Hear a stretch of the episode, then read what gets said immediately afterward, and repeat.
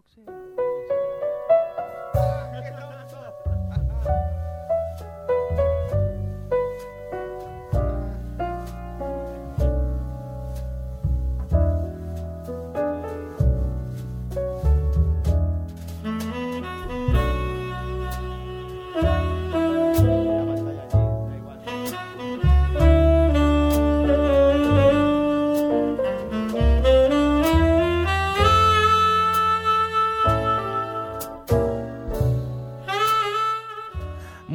noches, bienvenidos una noche más al Club Vintage, el club de los juegos selectos, el club de los juegos de 5 estrellas, el club de los juegos que son astros y que como astros pueden ser nombrados e invitados a este club tan selecto, de la hora tan selecta que representa para la podcastfera española de videojuegos. Buenas noches, amigo Sergio. Muy buenas Márquez. noches, Antonio. Cristian Sevilla, muy buenas noches, amigo. Muy buenas noches, Tony. Y por supuesto, en cabina comandando esta Arcadia, el amigo Edu Polonio, ¿cómo estás? Buenas noches. Servidor de ustedes, Tony Piedrabuena, en una noche fantástica que iremos a otro mundo, y nunca mejor dicho, iremos a Another World.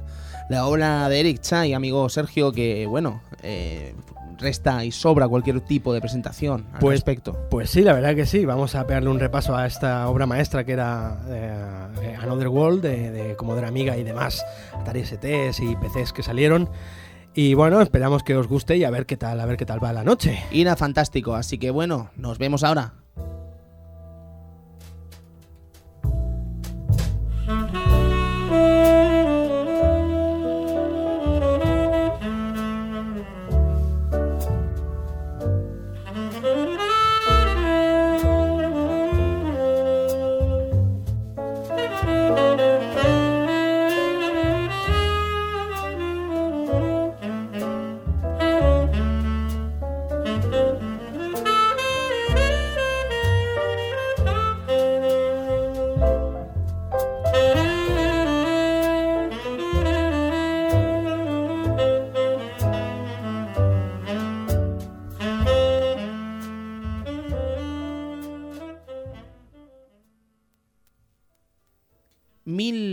...1991 es el juego que nos ocupa hoy, esta Another World... ...y bueno, y sobre sucesos vamos a hablar hoy de algo televisivamente hablando maravilloso... ...como fue, por ejemplo, el estreno de Farmacia de Guardia en Antena 3. Pues sí, a farma- Farmacia de Guardia ahí, dirigida por, ¿cómo se llama? Antonio Mercero. ¿no? ¿Era? Ah, eh, Mercero, ¿no? Sí. Antonio, Antonio Mercero. Antonio Mercero, sí. Sí, sí, sí. Que si no me equivoco es el de Verano Azul también, que es ahí, ahí Eh, su popularidad, ¿no? Efectivamente, ahí teníamos a todo ese elenco de personajes que- Entrañables. entrañables. Sí, sí, sí. Y entonces teníamos, por ejemplo, es una gran serie maravillosa como es esta Farmacia de Guardia que fue leyenda en la televisión. Luego tenemos películas también muy interesantes como podría ser Hot Shots, esa especie de parodia, ¿no? De, de- de- Top Gun. Pues sí, dirigida por Jim, Jim Abrams. Con, teníamos a- en ella teníamos a Charlie Sheen. ¿Charlie Sheen era? Sí.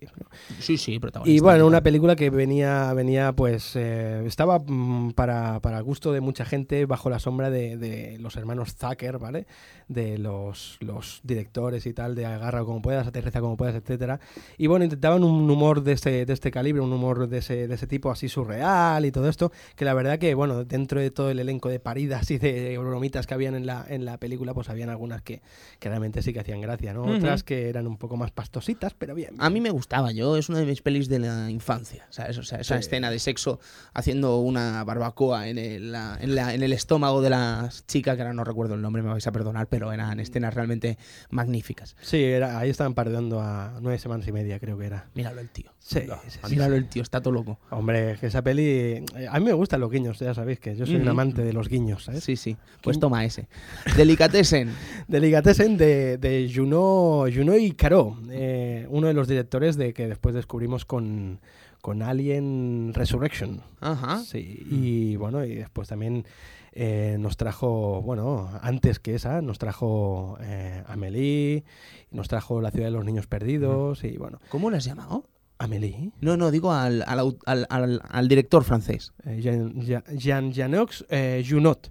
Hostia. Sí, se bueno, lo que pasa es que lo conocían como eran dos, era Man- Manel Caro y Jean-Janet eh, Junot, pues le llamaban, le llamaban Juno y Caro. Vaya, vaya. No, no, es que es mi, es mi francés, que da puta lástima. ¿sabes? Bueno, os voy, creo que hoy va- van a ver un par de datos franceses bastante majos. Vale, vamos a reír. vale. Fantástico, fantástico. Kickboxers 2. Kickboxer 2 Esto, con... esto es churrero, ¿no? Es churrero. Es churrero, esto. Esto es producto de videoclub, pero que hacía, hacía su gracia, ¿no? O sea, yo es que el tema este de los videoclubs se ha perdido, amigos. Se ha perdido. Se ha perdido. Sí, se ha perdido. yo- eh, chicos, yo, eh, claro, yo soy un poco más mayor que vosotros, un poco, ¿no? Nada. los años. Un 5, 5 o 6.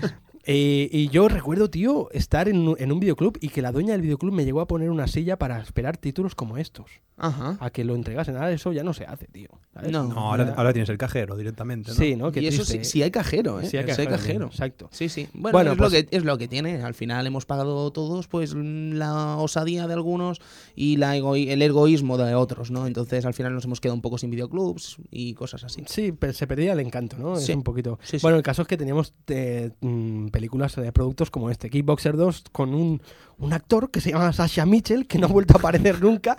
Lo anunciaban con un nuevo héroe de, de cine de, de artes marciales de acción, dirigida por Albert Pyun, un director también de culto, que os lo recomiendo totalmente porque es un director de estos que hace comedias involuntarias, ¿vale? O sea, Ah, ah, ah. películas que te ríes hasta más no poder, ¿no? Recuerdo una que se llama Nemesis, impresionante, y de- dirigió otra con, con Van Damme también, que era Cyborg, que es así que es un poco Ah. visible, así que está bien. Pero esta, Cyborg. esta de Nemesis, amigos, os la recomiendo totalmente, de- con un Oliver Gruner ahí. Bueno, el caso es esto. Después teníamos El Rey Pescador, con- dirigida por Terry Gilliam, famoso componente del equipo, ¿no? De, De Monty Python. Monty Python, ¿no? Y bueno, y teníamos en esta película Jeff Bridges y Robin Williams, una película así que, que bueno, que eh, mm, traía un Robin Williams pues eh, egocéntrico y, y- y carismático, ¿no? Como siempre ha sido en, en estas pelis, ¿no? Raro, un personaje de estos raros, entrañables. Y una peli chula, recomendable 100%. Ujú, ujú, Fantástico. Pero ¿qué teníamos, por ejemplo, lo que vendría a ser la cosecha de 1991, una cosecha maravillosa, como bien sabéis? Pues entre la cosecha pues salió un vino agrio llamado Action 52, un juego que quizás no conozcáis muchos, pero que si sois eh, fervientes seguidores del Angry Video Game Nerd, como es nuestro caso, pues la verdad es que es un juego destacable por sus 199 dólares que costaba eh, a la venta en su lanzamiento, al ser un juego que venían 52 juegos en uno, quiero decir, salía a 4 dólares la unidad, ¿no? Era barato hasta cierto punto. Está, está bien visto, ¿no? Está bien sí. visto, amigo Cristian, pero hay Sí. juegos que no funcionan, hay juegos que están bugueados, los juegos no son precisamente de una calidad superlativa. Es- esto, te voy a tirar un poco la, te voy a tirar la patata ahora. Tírala, Tírala, tírala. ¿Este es el juego que no tenía licencia de Nintendo? Ah, sí, Sí, como muchos luego- otros. Y, y luego hicieron uno de la Biblia, esta Eh, gente. Es que hay muchos juegos de este tipo, ¿sabes? De Tengen y compañías. Esto no es de. Tengen, ¿vale? Pero juegos no licenciados que al no tener el Nintendo Seal of Quality, pues resulta que tenían que hacer su propia ma- manufactura y tal, y salían cosas grotescas como eh, cartuchos de color azul celeste o azul eh, apagado O o, tra- o o transparente, transparente, como, como es el este. caso de Action 52. Sí, sí, sí, sí. Sí, sí, sí, pues este juego es un juego que no tiene ningún tipo de licencia y por tanto tuvo que salir una de estas cajas, estos, estas carcasas curiosas que, que habían. Y un juego, un juego traía, un juego que a ti te encantaría, amigo Cristian. Es el Chetaman. El Chetaman. El tío. Chetaman, Es, sí, es- sí, sí. es un hombre, o sea, llevas un tipo que es un, un, Un guepardo, guepardo, un guepardo pegando piños. Sí, este bueno, es- piños o tocando las maracas, no sé bien bien lo que hacía. Sí, sí, tremendo, tremendo. Luego teníamos cosas en arcade maravillosas como es, por ejemplo, Dina Blaster. Oh, maravilloso. Dina Blaster ahí con las bombas. El Bomberman de toda la vida, pero en recreativa. Dina Blaster, chicos, una cosa fantástica, con una historia maravillosa detrás que debéis conocer. Luego tenemos, Edu, un juego que nos gusta mucho en Neo Geo llamado Eight Man. Oh my god. Hombre, hombre. Ese beatmap de extrañas velocidades. Sí, extraña velocidad. A mí me recordaba, habiéndolo jugado ahora, bastante al Strider, el tema de, de los golpes y los espadazos. La verdad, un juego bastante curioso. Ujú. Pues me parece una comparación curiosa, ¿eh? La de Strider con Eight Man, ¿eh? No, sí, no vas me corriendo parece- a la vez que vas pegando golpes y van saliendo enemigos. Sí, o sea, la mecánica no me parece demasiado diferenciada, es verdad. Tienes sí. razón. No, no lo había pensado nunca, mira tú. Hombre, yo lo que puedo decir de Leitman este es un caso así curioso. Es que eh, era en un principio lo que fue el Robocop antes de ser... ¿Ah, sí? Sí, es un, un detalle Maravilloso. De que Robocop, la idea está basada en, En este personaje. Madre mía. Ya está. Hay una, hay una película de imagen real y todo. de También, también. Yo sé que hay un anime como mínimo. Sí, Para echarse a llorar la película al menos. Sí, ¿eh? ¿no? Sí. Es que Eightman, tío, el hombre 8. El- ¿Qué os voy a el contar? hombre que- ocho y su enemigo era el hombre 2, podría ser. No, Algo no- así, no eh. lo sé, amigo Edu. eh. impresionante. No me acuerdo, hace muchos años que jugaba este juego. Y teníamos otra cosa llamada Sunset Riders de Konami que, bueno, pasó a la historia del videojuego por ser maravilloso. Ofrecerse maravilloso y por traer eh, cuatro jugadores ahí pegando tiros en pantalla. Me Sí, acuerdo sí. que eran unos vicios inhumanos. No hace El- falta decir nada más. No, no, No. ya está. ¿Tú quieres decir algo de Sunset Riders, Edu? Que debería estar aquí, ya. Debería estar en el club. Está, está ahí fuera, eh, picando la puerta. Eh. Está, ¿Sí? está picando. ¿no? Sí, sí, sí, yo lo he oído antes. Yo estoy escuchando que está picando alguien de Konami y no es Sunset Riders de momento. Ah, sí. Ah. Ah. Bueno, ya veremos a ver qué nos depara la noche. Sí, sí, sí. Así que bueno, chicos, eh, estamos ante uno de los grandes juegos del año 1998 y 1991 en un montón de plataformas que salió como Super Nintendo, Mega Drive, eh, también salió evidentemente las versiones buenas en PC, en Amiga eh, y muchísimas otras plataformas que nos depararían en el futuro y luego un maravilloso homenaje que se hizo en el 15 aniversario que por supuesto trataremos en el día de hoy. Así que lo que me gustaría saber, amigo Edu, es cómo suena este título, Another World.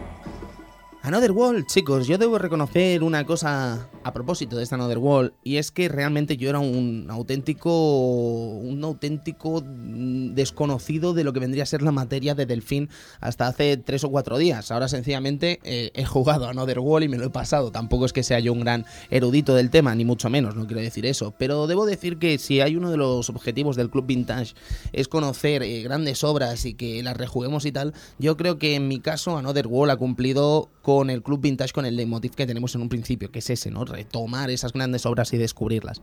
Desde luego que debo agradecer al Club Vintage el hecho de haber descubierto este Another Y lo agradezco totalmente. Pero claro, yo en mi época no tenía ni puñetera idea de Another World, como aquel que dice, fue con el paso de los años que realmente supe de este Delfín Studios, supe de Flashback, supe sobre todo de Flashback, pero no tenía ni puñetera idea de Another World, Edu. Yo creo que a ti te pasó quizás algo parecido, ¿no? Sí, sí, totalmente igual. O sea, no, no conocía Another World.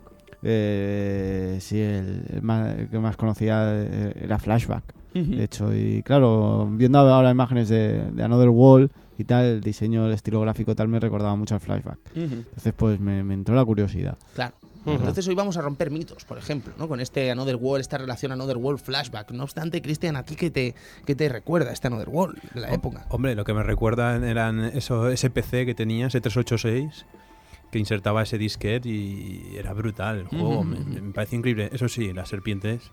Las serpientes del principio, ¿no? Sí, yo es que era muy pequeño y siempre caían las serpientes. Las serpientes. las Pensaba que no había más allá, era serpientes no había juego. No, Sí, no. bueno, esto, esto se podría también, se podría pues eh, echarle la culpa un poco al, ca- al, al cambio generacional que tenemos entre nosotros, ¿no? Pero tampoco es, tampoco es el caso porque de hecho conocéis y habéis jugado juegos mucho más antiguos que este, ¿no? No sé, la verdad que era un juego que igual en aquella época atraía a otro tipo de, de- de- de gente, ¿no? De edades y tal. De hecho, ya te digo, la primera versión que salió fue en Commodore Amiga y tal, e incluso después habían versiones para, para Mega Drive y para, para Super Nintendo. Sí. O sea, que, que llegó a todos los públicos. Lo que pasa que Un juego peculiar, un quizás. juego peculiar. Yo te voy a exacto. decir una cosa, yo Another World me lo compré hace dos años en Mega Drive y lo tengo ahí en casa como, como, como de adorno, ¿sabes? O sea, es una pieza fucker, que podríamos decir, ¿no? Una pieza que sabes que adorna, aunque no lo has jugado, ¿sabes? Y ya te digo, eh, me sabe mal no haberlo jugado antes, porque realmente ha sido todo un descubrimiento para mí esta pieza, esta Another World. Sí, sí, es una, es una pieza entrañable, un juego digno de, de- de recordar, ¿no? Como, como astro, un astro. Un astro que tiene que estar aquí, ¿no? Y bien, amigos, pues, pues, ¿qué os iba a decir? Pues para hablar de Another World, pues lo primero que tenemos que hacer es trasladarnos a Francia, ¿no? Y meternos así como en una especie de viaje astral dentro de la mente de, de uno de los personajes que, bajo mi punto de vista, pues es, ha sido uno de los más curiosos y talentosos de la industria francesa de videojuegos. Ojo, pues la industria francesa ha deparado grandes, grandes tipos, ¿eh? Hombre, ahí tenemos a, a, a Moulinex. Sí, es etcétera. inglés, Molinex. Es inglés, ¿Es sí. inglés? Es inglés, siempre he pensado que era francés. Yo, Yo también. también. Pues, Siempre he pensado que era Pues, inglés. pues mira, me acabas de, de- de- de sacar esa duda. que No, pero tenía tenemos a. Guillemot, por ejemplo, ¿sabes? Hay grandes eh, elementos allí en Francia, ¿sabes? ¿Guillemot no es el de los mandos? No, es el, el, el de Ubisoft, que ahora está en Ubisoft. Ah, vale. Eh, pero vamos, que yo siempre he pensado, siempre he pensado que Molinex, Peter Molinex, es francés y no lo es, tío. No es Es francés. inglés. Me parece que somos cuatro, ¿no? Somos Sí, cuatro sí. que hemos pensado toda la Era- vida. Éramos pues, Molinex, ¿no? Lo, sé, Claro, lo, pues lo lo, tienes lo así das por por el. hecho, lo das por Claro, hecho. claro. Pero ¿sabéis lo mejor, chicos? ¿Sabéis lo mejor de todo esto y lo que mucha gente debería aprender? Que lo bonito es equivocarse y aprender. Hmm. Eso es lo bonito. ¿sabes? Es lo cuando, humano. Cuando aprendes algo, eh, al final vale la pena equivocarse a veces. Claro que sí, es que equivocarse forma parte del aprendizaje. Entonces, jo, qué palabras más sabias hemos soltado en Es poco que rato. la, la experiencia Madre- te puede, amigos. Madre mía. Pues eso, que estamos hablando nada más y nada menos que de, un, de un, un personaje inquieto que, que no podía parar quieto y se trata de Eric Chai, ¿no? Un joven adolescente que creció empapándose de- del cine de aquella época, de ciencia ficción, de grandes sagas como podían ser Star Trek, Star Wars, etcétera de cómics, e ilustraciones de varios dibujantes de conocido renombre, ¿no? Eh, más tarde, pues empezaría a estudiar equivocadamente electrónica, cuando a él lo que realmente le apasionaba era el poder contar buenas historias. Él quería crear eh, mundos imaginativos y fantásticos. Pues bien, pues el amigo Eric no tardó en poner remedio a esas carencias, ¿no? Que su alma, que su persona necesitaba, y se puso a, a tantear el tema de la programación, pues con un Sinclair ZX81 que conseguía por las noches de Strankis en su escuela. Por- Es que hemos escuchado tantas veces esta historia ya. Exacto, es que, es que la verdad que la historia de los programadores de los años 80 es, es- está plagada de detalles y de cosas curiosas, ¿no? Pues bien, pues el hombre se ponía, el chico se ponía ahí en- dentro de su colegio por las noches y empezaba a tantear el tema de la, de la programación, ¿no? Hasta que, bueno, ya más tarde consiguió su primer ordenador personal, que fue un Oric 1, que yo realmente no había oído hablar de este ordenador, ¿vale? Y se trataba pues de un, de un ordenador de Tangerine Computer Systems que salió pues directamente para competir con el Spectrum de Sinclair. El Spectrum Ujú. 48 de hecho tenía hasta sus mismas características. Pues bien, pues el amigo Chai, armado con su Boric, eh, realizó dos juegos que consiguió pues que le pusiesen a la venta un sello, un- una distribuidora que se llamaba SN Diffusion. Y el primer juego llegó en el 1983 llamado Frog, en el que, bueno, llevabas una ranita verde, una ranilla muy graciosa verde al, a un, situada a un extremo de la pantalla, mientras que por el otro extremo te aparecían moscas y mosquitos que, que tú con, el, con los cursores moviéndote hacia arriba y hacia abajo y lanzando con otro botón el disparo, pues lanzabas la, la típica Lengua, ¿no? lengua que Mm. tienen todos los, los Las ranas. las ranas y lagartos y, Y los humanos. y los humanos también alguna alguna por ahí tiene también Alguna lengua muy larga alguna lagarta alguna yo. lagarta sí bueno pues nada pues ibas lanzando esta esta esta lengüita y ibas ibas alimentándote no pues pues nada, pues ahí estaba la rana comiendo mosquitos. eh, era un juego, pues, Bueno, sen- es que, a ver, sencillito, claro, es que ahora- sencillito. aquella época, Es que ahora nos parece un poco así, pero claro. en aquella época de la revolución, eh, que yo jugaba a la serpiente. ¿Os acordáis de la serpiente o no? El de los Nokia, móviles. La de Nokia. La de Nokia, pero estaba- estamos hablando de que yo tenía un ZX81 y jugaba a la serpiente en el ZX81. Y es Memoria- maravilloso eso. Memoria Sí. RAM, una K. Bueno, una Mem- K. una K, ¿qué Son- pasa? Son mil bits. Ahora estornudas y sueltas de- do- tres Ks cada vez que estornudas. ¿Son mil bits? ¡Son 1024! perdón, perdón, perdón. Pues bueno, pues el amigo continuó, continuó con la siguiente creación que se llamaba Carnival, también en el 83 y también para el Oric 1, en el que movías, este sí que es curioso, movías una pistolita en la parte baja de la pantalla disparando una serie de objetivos que se movían horizontalmente por la parte de arriba. Objetos pues como un conejo, un búho o balas extras, eran, eran yo que sé, objetos variopintos, la verdad. Sí. Un juego, supongo que el hombre pues tenía, tenía ganas de, de lo típico, ¿no? De, de las ferias, ¿no? De tiro, disparo de esto, fallas más que una escopeta feria, pues... Pues, ahí estaba Eric Chai. Ahí estaba Eric Chai, pero que este juego fallido no era, ¿eh? No era. Pues bueno, ya en el, eh, en el 84, en 1984, se embarcó en otro juego, pero esta vez publicado por Microprograms 5. ¿Cómo? Y ya por nombre Les Sceptre d'Anubis. Esto, esto, Microprogram, supongo, es una revista, ¿no? De allí de Francia, cualquier similar, un, Pues- un compendio de, person- de programas que salieron. Pues ¿no? por lo que he ido mirando, he ido informándome, pues sí, era como una especie de, de publicación, sí, sí, de publicación, pero que aparte eh, producía sus propios, eh, sus propios juegos, ¿vale? Ujú. O sea, conseguía a nuevos talentos, nueva gente que programaba, e incluso lectores de la propia revista y les publicaban sus juegos. Ujú. Pues el amigo, el amigo Chai, pues eh, los dos que hemos comentado, Frog y Carnival, los, los programó en cuatro semanitas y ahí estaban, ¿sabes? Publicados. Lo mismo que Microprogram 5 se dedicaba con este El Sceptre de Anubis. Ujú, ujú. Bueno, y este juego pues era una especie de juego conversacional en el que nos metíamos en la piel de un arqueólogo que se adentraba en las pirámides de Egipto en busca del famoso cetro de Anubis. Era el, ju- el clásico juego que en los tiempos del Spectrum se pusieron muy de moda. No sé si os acordáis de aquellos juegos en los que no teníamos ni un, un puntero ni un control sobre tu personaje. Simplemente nos dedicamos a escribir órdenes del estilo de ir norte, ir derecha o abrir puerta. ¿Eh, chicos? Eh, la de aberraciones que hemos puesto en esos juegos. Sí, ¿eh? Sí, sí, sí, sí. Eh, Ahí andaba yo en el 84 poniendo tonterías. Poniendo tonterías. Eh, había una aventura conversacional aquí en España, se llama El, el Don Quijote, Don ¿no? Quijote. Uy, qué buena. Eh, era bueno, en serio. Sí, era no, no, yo, yo- Publicado no- por Dynamic, era muy bueno. Incluso te, te regañaba. Le Te- pedías insultos y te regañaba. Por eso te digo, la de aberraciones que hemos puesto en nuestros juegos, Sí, ¿sabes? sí, que tú sí. ponías ahí, mm, vamos a hacerlo light, ¿no? Tocarte la polla, por, por hacerlo light. y, te, y te ponía, pues esto, te ponía, no, no insultes o no digas tacos, no sé qué. Eh, lo hacías tres veces y el juego se borraba. ¿Qué dices? Se- se- sí, sí, sí. Maravilloso. Era, era brutal. Era una cosa curiosa que, que- que la verdad que mola, ¿no? Recordar este tipo de cosas. Sí, hombre, por supuesto, pues por eso estamos en el Club Vintage. El para Club Vintage recordando y rememorando aquellos años Sí, maravillosos. Sí, sí, sí. Pues chicos, si pensáis, si pensáis que estos son juegos así de, de poca monta, ¿no? Juegos que podrían ser sencillos o de mala calidad, estaríamos equivocados de pleno, pues dichos títulos ¿eh? le sirvieron al amigo Chai a que la famosa compañía Lori Thiels se fijase en su talento y, y decidiese ficharlo para, para, bueno, para que, que formase parte de sus filas y publicarle algunos éxitos, ¿vale?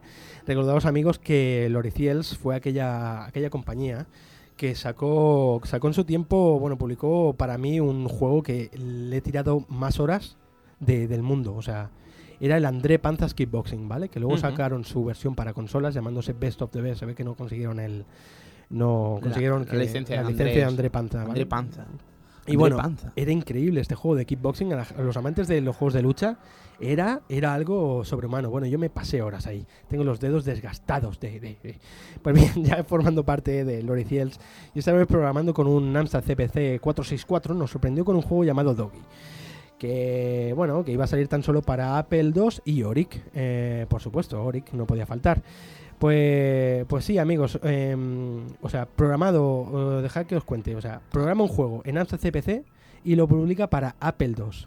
Esto no es normal. No es normal, no. es normal, pero es que es lo que os digo, es una de esas tantas curiosidades que los creadores de los videojuegos de los años 80 solían hacer, o sea, cosas curiosas como meterse en el colegio a programar por la noche, O robar los o ordenadores. robar los ordenadores, o como Carmack, ¿no? Que, Que hacía bombas. Hacía bombas para... para es que es, es que, y después dicen, ¿no? De que los juegos de ahora son violentos y, y incitan a la violencia y, a, Ujú. y a- y estos chicos que se habían tomado, ¿qué Sí, hacían? ¿Qué hacían esta gente, no? Madre mía. Y para más señas, evidentemente, solo tienen que acudir al Club Vintage que hicimos dedicado al programa, a los videojuegos Doom, legendario. Videojuego Doom, a John Carmack y a John John Romero. Sí, sí, una, ahí tenemos la información a- a- a- al rojo vivo, está todo ahí. Sí, sí. Aún Pues- me quema a mí.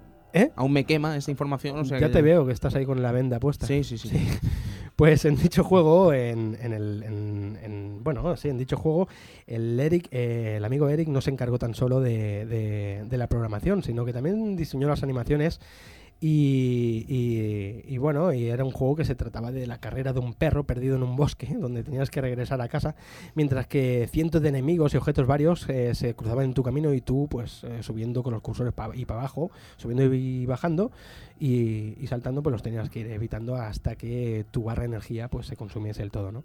Fantástico. Era un perro ágil, un perro deportista que comía friskies, era friskies, por supuesto, pues si quieres un perro sano tienes que comer friskies. friskies. eso- Doggy, tío, Doggy se le ocurra. Doggy. Entonces, ¿qué? Nos vamos a 1985 ya, ¿no? Exacto, amigo Tony, ahí estamos ya en el 85 cuando este hombre elegiría un clásico de la compañía de, de Lori Ciels llamado Infernal Runner. Infernal Runner que tiempo antes ya vio la luz en Commodore 64 y donde este hombre pues quiso llevar su versión libre al Amstrad CPC. Y bueno, esto, el Infernal Runner era una aventura de un personaje encerrado en una casa llena de trampas y demás, en las que deberías recopilar una serie de llaves pues para salir de esos laberintos con vida. No sé, un juego bastante curioso, si podéis ver en, internet alguna pantalla, la verdad que es, es bastante curiosete el, y más tarde, un, en concreto un año más tarde, en el 86, eh, nos sorprendería con Le Pact, cuidado. Una aventura conversacional inspirada en la película de terror Amityville.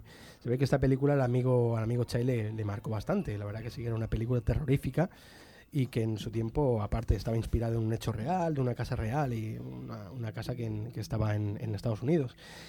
Eh, se inspiró totalmente, de hecho, hasta la casa es cal- un calco perfecto de, de lo que era, de lo que era este, este, esta casa, ¿no? Eh, pero bueno, al contrario que su anterior trabajo conversacional, el Sceptre, si no me recuerdo mal, era el Sceptre de Anubis, eh, esta vez pues teníamos un, listado de verbos de los que disponíamos, ¿vale? Y, y, bueno, los íbamos eligiendo para con tal de ir avanzando en nuestra, en nuestra aventura. Digamos que no teníamos, Tony no teníamos esa libertad para, para poder el- escribir todo lo que nos pasase por la cabeza. O sea que, Cristian, olvídate de poner aberraciones y olvídate de poner cosas Qué pena. Que con, Sexuales. exacto, que con, le, con Lepac no podíamos, no podíamos porque ya estaban ahí predefinidos y simplemente pues teníamos que ir descubriendo cuál era la combinación de, de los verbos a seguir. ¿no? ¿Esto, ¿Esto era bueno? Quiero decir, ¿vosotros lo veis algo bueno para la época o...? Hombre, yo creo que priva- Pues- pues- privar, privar de libertad un juego que era esto, yo creo nunca se vería bien, ¿no? Pero la, la verdad es que eh, también era un poco caótico el sistema de las aventuras conversacionales. Sí, por eso os lo digo, ¿no? Pues, Sí, sí, yo- claro, yo lo veo un poco desde la distancia, ¿no? De, de- de- de que por desgracia no tuve el gusto de vivir esa época. Pero lo pienso y digo, joder, ¿cómo voy a adivinar el verbo, no? Al final lo acabas adivinando, pero... Claro, claro. Hombre, y, y más si, si, si lo jugabas en castellano, que Claro. sabías que la base de datos estaba en castellano. Porque, bueno, yo me acuerdo haber jugado a eh, aventuras conversacionales eh, en inglés, ¿sabes? Y Te vuelves loco Eso ya. era una locura. Bueno, de hecho, los primeros Larry, ¿te Los acuerdas? Larrys están en inglés. Los Larry estaban en inglés y eran un poco aventura conversacional, porque tú le tenías que poner go, open, eh, ¿sabes? Eh, ¿Sabes? Y no sé por qué me ha salido el catalán, amigos. Pero el, bilingü- el bilingüismo nos mata. sí, aquí Sí. francés, inglés, catalán, vamos saltando. Sí, somos políglotas. Políglotas, exacto. Pues el caso es que dos años más tarde, nuestro joven creador, amigo Tony, deja, deja atrás esta compañía y ficha por otra que se llama Chip, que con este equipo pues realiza varios, varios trabajos interesantes, como es Profanation, un juego laberíntico al más puro estilo Gauntlet, no sé si os acor- os acordáis del Gauntlet. De Gauntlet, por Hombre, favor. grande. Exacto. A que juega como, pues este iba, iba por seguir sus, sus mismas pautas, ¿vale? Más tarde nos sorprendía con Voyage au centre de la Terre. ¿Qué te ha parecido mi francés, Tony? Fantástico y lo he entendido hasta en castellano. Hasta Viaja al castellano. centro de la Tierra. ¿Lo ves? Maravilloso. Es impresionante. Y, y bueno, y también pues nos sorprendía con Jeanne d'Arc, eh, Juana de Arco, eh, de los que principalmente pues se encargaría de estos juegos del estilo gráfico y de las ilustraciones, y trabajando esta vez ya con ordenadores de verdad, amigos, con el majestuoso Amiga 500 y Atari ST. La verdad que, que fue un trabajo bastante asombroso y un resultado tan, tan brutal para la época que, mm, aparece en su vida un nombre, el nombre de Paul Cuisset.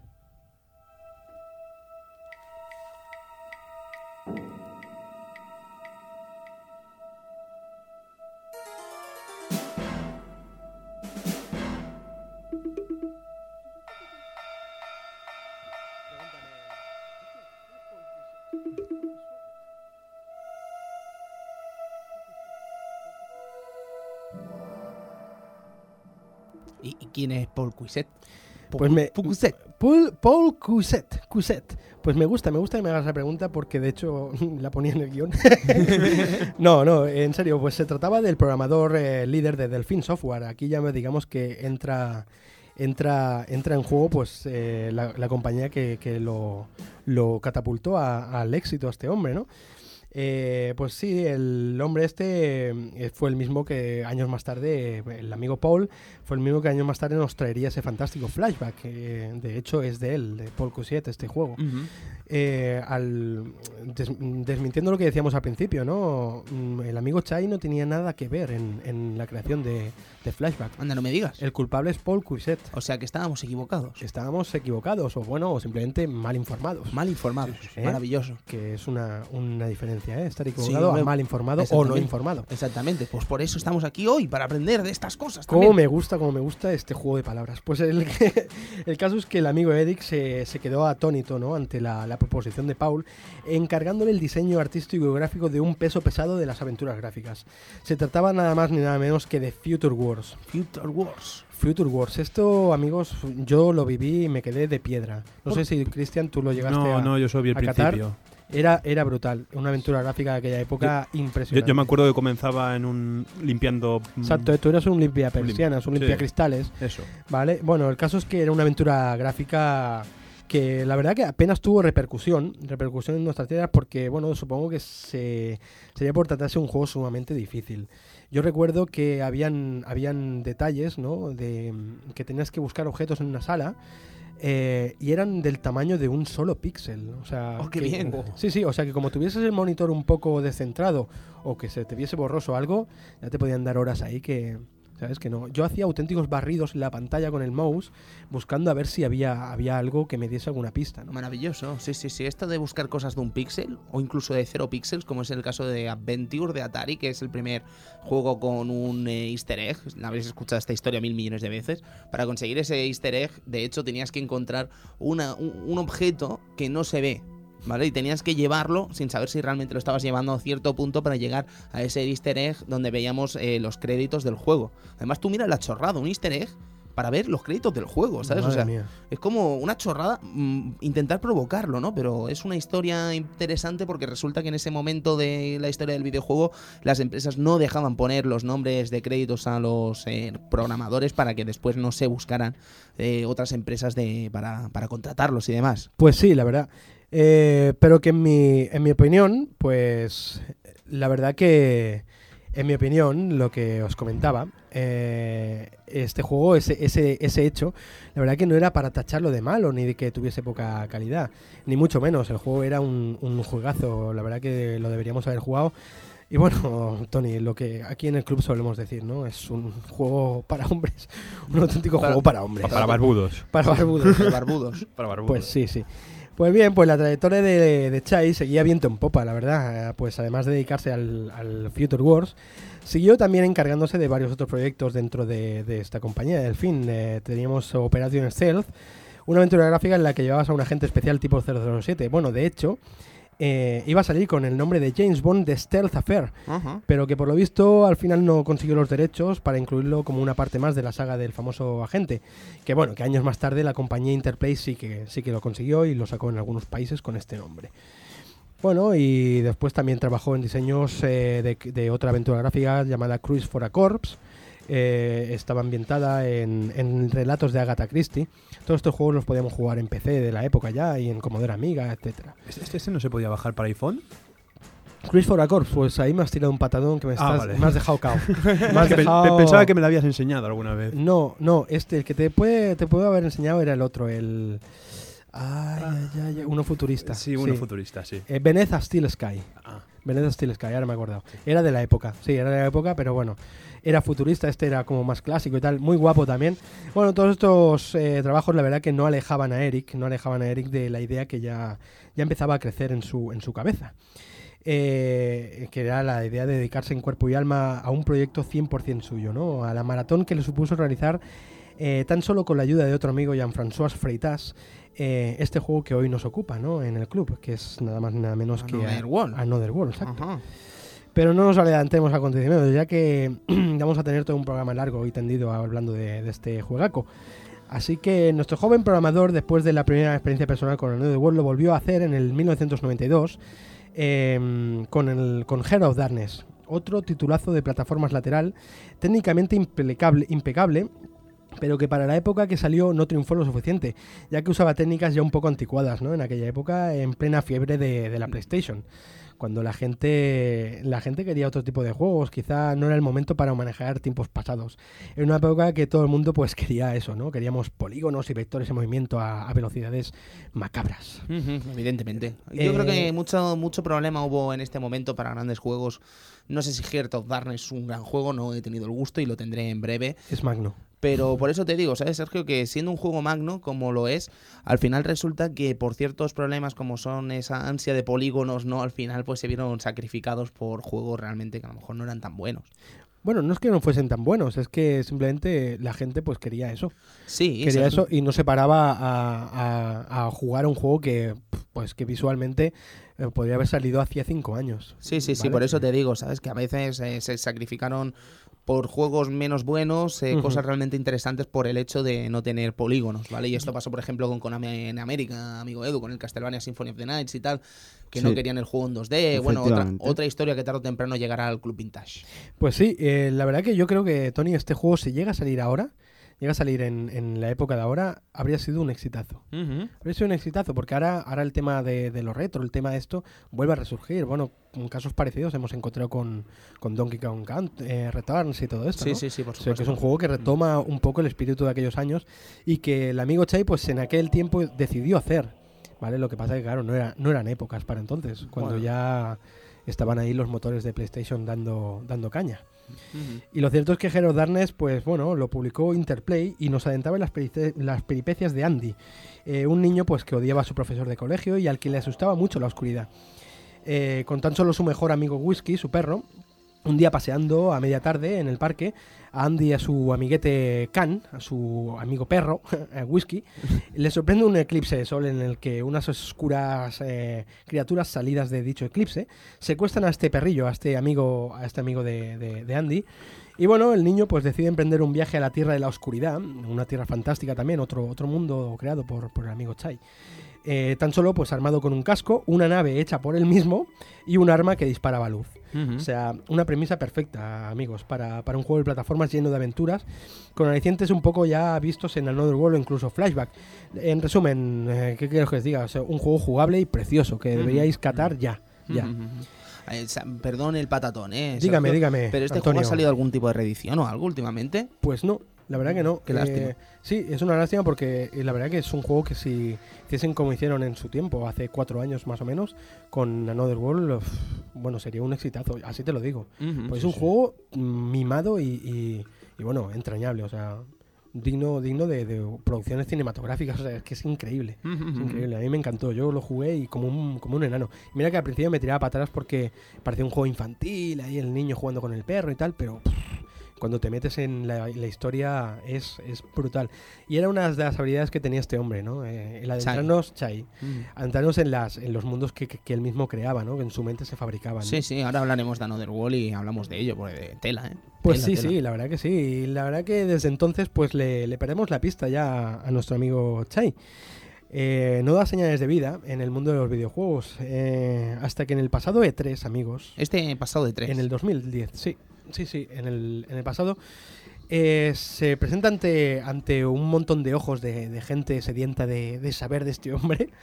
Se presenta un tráiler de, de un juego que lleva por nombre Project Dust, que bueno, que se ve que más tarde fue cambiado por From Dust. eh, donde ponía eh, Ubisoft eh, en, en colaboración con, con Eric Chai. O sea que estaba creado por él mismo. Se podrá, pues parece ser que se podría descargar en las consolas actuales y en PCs.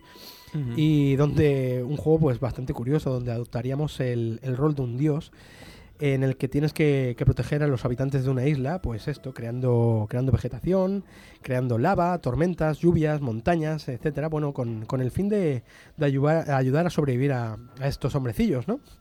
Eh, un juego que técnicamente parece ser una auténtica, una auténtica burrada, una auténtica pasada y que promete innovar muchísimo en el terreno de, de los juegos descargables. Ya veremos a ver, a ver qué pasa con este nuevo proyecto de uno de los programadores, pues eso, con más creativos y con la mente más inquieta del, del mercado del mercado francés.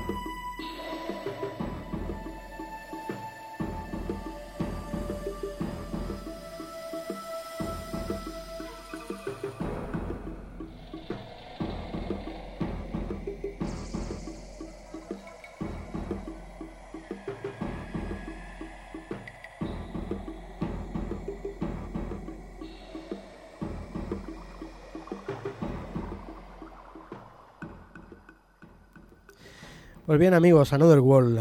Another World, pues como decía antes, uno de los juegos más personales y completos de la carrera de este hombre, de Eric Chai. Eh, un proyecto que ya rondaba en su mente dos años antes de su salida, en el 1989.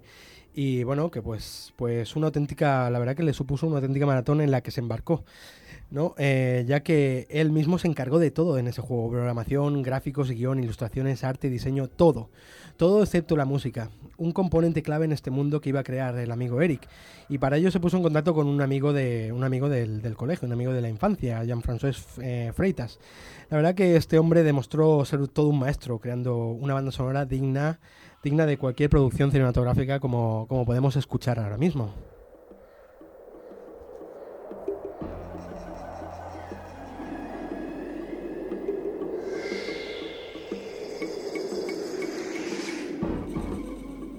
Además es que si te fijas cuando te acabas el juego, en los créditos solo hay Eric Chai, Eric Chai, Eric Chai, Eric Chai. Eric Sí, Chai, sí, Eric eh, Chai. parece un poco egocéntrico. Sí, no, no, pero es, Pero es que es así, brutal, es claro, que es no, así. no, solo- todo lo hace él. Sí, sí, sí. Sí, sí, excepto, claro, las conversiones distintas a Super Nintendo y Mega Drive, ¿no? Pero Sí. quiere decir eh, Eric Chai, Eric Chai, Eric Chai, Eric Chai. Y, y por el medio Freitas, ¿no? Sí, el amigo sí, la banda Freitas, sonora. eh, la banda sonora.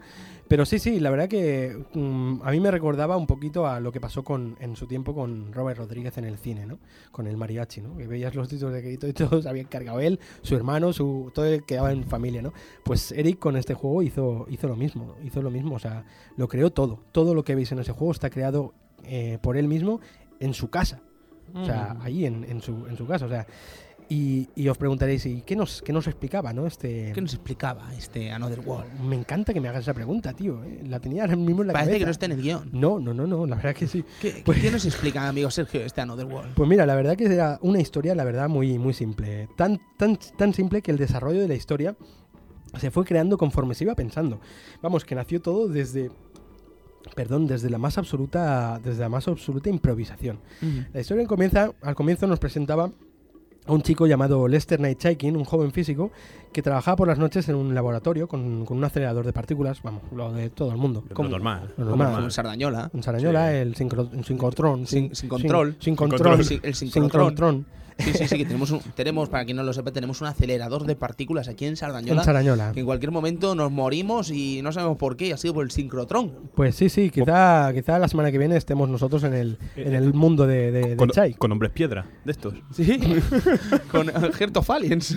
Exacto. Bueno, pues el, el- el caso es esto, ¿no? Que la, la historia empieza ahí y bueno, y, y el tipo en pleno experimento, pues está en una tormenta y un rayo pues cae justamente, justamente encima del laboratorio. Hay que tener mala suerte también. Hombre, pues sí, mala ¿sabes? pata. Pero bueno, es que si no, no, si no que hubiese caído ese rayo no habría juego. Claro, entonces veríamos al tío trabajando, claro. trabajando toda la noche y, Plega, y plega, hablemos- se bebe su lata y adiós. Y se Sí, sí, acaba. y se va en su Ferrari. Pero no, amigos. No. Gracias a ese rayo, ¿eh? ¿Has visto el efecto mariposa? ¿eh? Sí, sí, sí. es el sí, efecto sí, mariposa. Totalmente. Bueno, pues eh, hace que, que el, el rayo caiga del laboratorio y, y todo estalle en el más absoluto nada.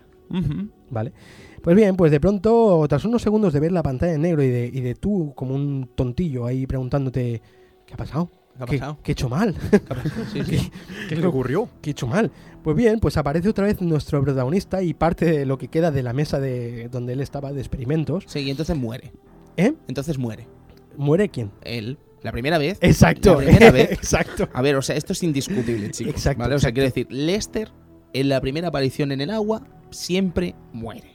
Porque tú no sabes que el juego ha empezado ahí. Quiero decir, tú, tú no lo sabes. Tú, Claro. tú no eres, tú no eres Dios. Tú no puedes saber que tienes que nadar hacia arriba y que estás en el agua. Ahí ¿vale? estamos. Eso, eso es encantador, me encanta. Eso es lo, eso es lo mágico sea, de este juego. mi, mi primera impresión de este juego fue increíble de pensar, vale, Tú he lo muerto. flipaste. Sí, sí, sí. Estaba yo delante. Estaba, mm, eh, eh, eh, cae en el agua con la mesa incluida y tú tienes que nadar hacia arriba para no ahogarte. Pero no es que te ahogues, no, es que vienen una especie de zarzas desde abajo que te agarran los pies y te matan. Pues pero sí. Edu, no te avisan que tienes que hacer nada. Claro, ¿vale? claro, claro, claro. O sea, Ahí no- está. maravilloso. Imagínatelo. Claro, no tienes un HUD que te diga qué tienes que hacer. No hay HUD en el nada. juego, ¿vale? O sea, es todo una pantalla totalmente vacía y ahí empieza el juego. Caes al agua y no sabes qué hacer. Pues Mueres. sí, lo- mueres. sí, sí, o sea, apareces en el fondo de un lago, en medio de un lago, donde te persiguen, por el fondo te persiguen unos tentáculos, que bueno, que, que tú, pues, por inercia o, o- o no, pues subes para arriba. Mm. Si no, pues cogen esos tentáculos y te, co- y te matan. Y ya está, y se acabó tu aventura, como decía Tony.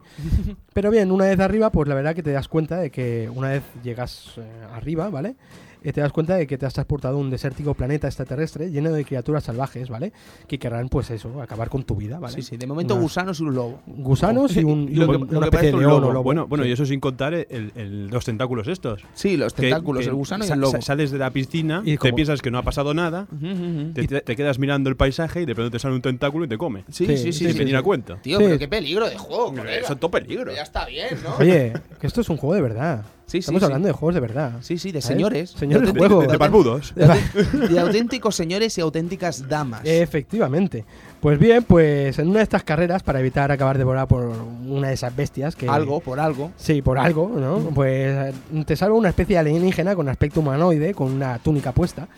eh, y de pronto aparece otro segundo alien así agachado, mm, en cuclillas, ¿sabes? Y te pega un, un tiro, un tiro que su- supuestamente te duerme, ¿vale? Y, y nada, otra vez pues vuelves a vuelves a, a la pantalla en negro, ¿sabes? Y apareces pues a una jaula colgada en, en medio del techo en unas minas perdidas subterráneas. Y aquí, amigos, aquí es donde empieza eh, nuestra historia, donde empieza la historia de, de Lester Knight. Eh, Another World, ¿qué os, iba, qué os iba a contar? Pues visualmente es un juego, pues así, ah, supuestamente de imagen lateral, como si de un plataformas eh, normal y corriente se tratase, pues bueno, mueves a Lester con los cursores del teclado y tienes un, solo botón de disparo. Eh, pero tras jugar pues unos 10 minutos, no más, vemos que, que estamos, estamos, que no estamos... juego- no estamos ante un juego convencional, Exacto, exacto. No estamos eh, delante de un juego normal. O sea, de hecho, ya lo que tú comentabas hace un momento. No, no hay HUD. no hay HUD, no hay indicadores, no hay vidas, no hay nada que nos recuerde que estamos delante de un videojuego. Consigue lo que quiere, transportarnos a un mundo, al mundo creado por Chai y sumergirnos totalmente en su atmósfera. Y ahí estamos, amigos, dentro, totalmente dentro y disfrutándolo a tope. El maestro Eric, se la verdad que se despachó a gusto con todo lo que tenía en su cabeza. Cualquier cosa que veía o recordaba, lo, eh, lo- bueno, lo inspiraba y, lo, y lo, lo plasmaba en este juego. Cualquier detalle en el juego. Pues, por, por ejemplo, poner varios ejemplos. Mientras veía, mientras veía la conversión que sacaron hacía unos años en Commodore Amiga del famoso juego Dragon's Lair, pues se le ocurrió esa temática que, que comentábamos hace un momentito de prueba-error, ¿no? La temática esta, pues esto de, Anima- de- Animaciones de muerte. Y animaciones de muerte, exacto, ¿sabes? Y, y bueno, y el, y el tema este, pues que si tú no sabías una cosa, morías y en la siguiente jugada, pues lo harías mejor. O lo intentarías hacer de una manera distinta. Eh, la verdad que, que, que, bueno, como él mismo confirma en el documental de, que, que incluye en el 15 aniversario del juego, eh, viendo la versión animada de, de la película de Ralph Bakshi del Señor de los Anillos, Oh my god. eh, se le antojó pues que al amigo, pues venga, eh, quiero crear escenas con el mismo sistema de, de dicho filme, ¿vale? Eh, la rotoscopia, La rotoscopia de, de otras cosas como Prince of Persia, por ejemplo. exacto, del karateka famoso, el Ujú. juego karateka también. Bueno, pues equivocadamente, como mucha gente cree, este juego eh, no fue no fue creado totalmente con este sistema de animación. No, no, amigo Tony, Yo pensaba que sí. no. Son solamente escenas puntuales del juego, detalles, por ejemplo. ¿Sabrías decir alguna, por ejemplo? Es que ahora mismo... A ver, pues que se me ocurran. Se me ocurran, pues por ejemplo, la, la de la lata del principio, la lata que sale Lester en el laboratorio bebiéndosela, pues bueno, pues eh, esta es una, una de las de las que él mismo grabó. Eh, cuando coge, sale cogiendo la pistola, Sí. eh, que, que estás después de la jaula, que rompes la jaula, pues la, la escena de la mano cogiendo la pistola, el coche derrapando, bueno, hay varias. Ujú. Pero todo el resto, pues, todo el resto de, mm, de- de escenas, pues, la verdad que fue escrito con una rutina poligonal, con su, con su propio Atari ST, el amigo, o sea, todo lo creó él. Eh, la verdad que entender, ya resumiendo, entender, explicar o situar a Another World dentro de un género en concreto es un trabajo dificilísimo. Ujú. Eh, ya que es algo que con palabras no se puede explicar. Eh, de sus propias palabras del, del amigo Chai, él mismo no- nos contaba, no me gusta hablar de Another World ya que las imágenes hablan por sí solas. Las creé para contar una historia. Hablar yo de ello sería un poco extraño. Creo que estas palabras, la verdad, resumen y son suficientes para saber que no estamos delante de un juego más. Estamos delante de una experiencia única que todo amante del arte y de las buenas historias debería experimentar alguna vez en su vida. Y bien, amigos, el amigo Chai, un, un ser curioso, un ser curioso que, que, bueno, creo que deberíamos empezar a pasar a analizar ya en profundidad eh, en las vivencias que hemos tenido con este juego. Con este juego eh, eh, Another World. Eh, Sí, Y ya te digo, a mí lo que más me gusta de todo, lo que más me gusta de todo esto es haber conocido esta magna obra llamada Another World. ¿eh? O sea, ha sido un auténtico placer. Eh, ¿Qué queréis que os diga? Yo, por ejemplo, hemos hablado de cuando te pillan los pulpicos estos, ¿no? Estás en el agua con el escritorio, no sabes qué, qué hacer, o después te encuentras con esos gusanicos que tienes que matarlos con la patada baja o con la patada esa a tope de amorfa que pega. O, o incluso hay gente que corre y salta. Eso es una osadía. Eh, Eso es una osadía. Hay, hay que ser un, maravilloso, un, genio del mando Un- para hacer un eso. monstruo. Un monstruo. Bueno. Un monstruo. No, no, no, tú no lo hacías. Tú no lo hacías. Bueno, No, Antonio, no, no lo Antonio, ayer te demostré que sí. No, no lo hiciste. Antonio, A ver, ayer te demostré que sí. pero te costó un montón. sí, sí que es cierto, sí que es cierto. Lo que pasa que, bueno, tienes que saber saltar en el momento adecuado. Pam, pam, pam. Vaya por Pasa que eso solamente unos cracks lo pueden hacer, ¿no? como, como el amigo Speedy o yo. Vale. A ver, a ver, vamos a ver. Eh, amigo Speedy, compañero. amigo Speedy, buenas noches. Eh, Buenas metodologic.com. noches. Una preguntita. Tú al principio de Another World, ¿los, ¿los gusanicos te los saltabas o los matabas? Mm, bueno, eh, eh, es que saltarlo al principio, cuando eras novato en el juego, era directamente llevarte el rajón en el pantalón. O sea, sí. Claro, pero que a ver, creo que es difícil saltarlos, hombre, que es muy difícil. Y después, Es muy difícil. y después el lobo o lo que sea te persigue con los gusanicos y siguen ahí. Pero sigue saltando, amigo. Speedy, Speedy, ¿qué pasa? ¿Qué tal? ¿Cómo estamos? ¿Qué tal, amigo? Pues es eso, que solamente unos cracks podíamos hacer ese, ese tipo de, De osadía. de osadía, ¿eh? Sí, y sí, yo sí. estoy convencido, Speedy, de que tú lo has hecho. Hombre, la- lo, lo bueno que tenía Another World es que la rejugabilidad que te, que, que te permitía hacer eso, ¿sabes? Te permitía volver a probar cada burrada y cada tontería Sí. que, que evidentemente se hizo, claro. Se, se saltaron los gusanos. Yo, Sí, tengo, sí. yo tengo una teoría sobre el lobo y se me confirma cuando te matan, cuando, cuando te hacen el, el agujero en los pantalones, ¿vale?